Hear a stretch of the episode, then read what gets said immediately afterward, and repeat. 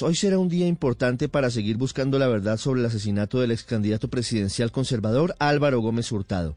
El antiguo jefe del secretariado de las FARC, Rodrigo Londoño, asistirá hoy ante los magistrados de la JEP para relatar las circunstancias específicas que rodearon la decisión de esa guerrilla de ordenar el homicidio de Gómez Hurtado el 2 de noviembre de 1995. En un documento conocido por Blue Radio en las últimas horas, llaman la atención otras decisiones de los magistrados, ordenando la toma de testimonios y la práctica de pruebas adicionales que buscan robustecer el caso para definir cuál será el camino a tomar. Es decir, si los crímenes de políticos, académicos, generales y exguerrilleros cometidos por las FARC en los años 90 ameritan que se abra un nuevo macrocaso en la Jurisdicción Especial de Paz. Por ejemplo, luego de lo que dijo ante la JEP en diciembre Carlos Antonio Lozada, los magistrados ordenaron escuchar el testimonio de la ex senadora Piedad Córdoba, quien según Lozada tiene conocimiento de las personas que ejecutaron el magnicidio de Álvaro Gómez. Además, la JEP volverá a escuchar al senador Lozada para que responda preguntas que han surgido luego de la toma de testimonios nuevos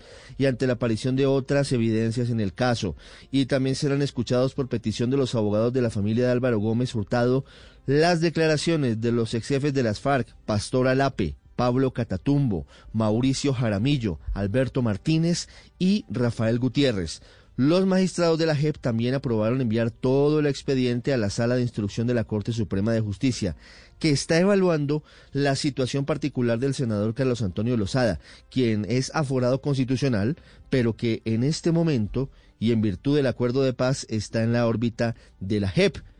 es un evento que genera muchas dudas y que la Corte Suprema también está estudiando.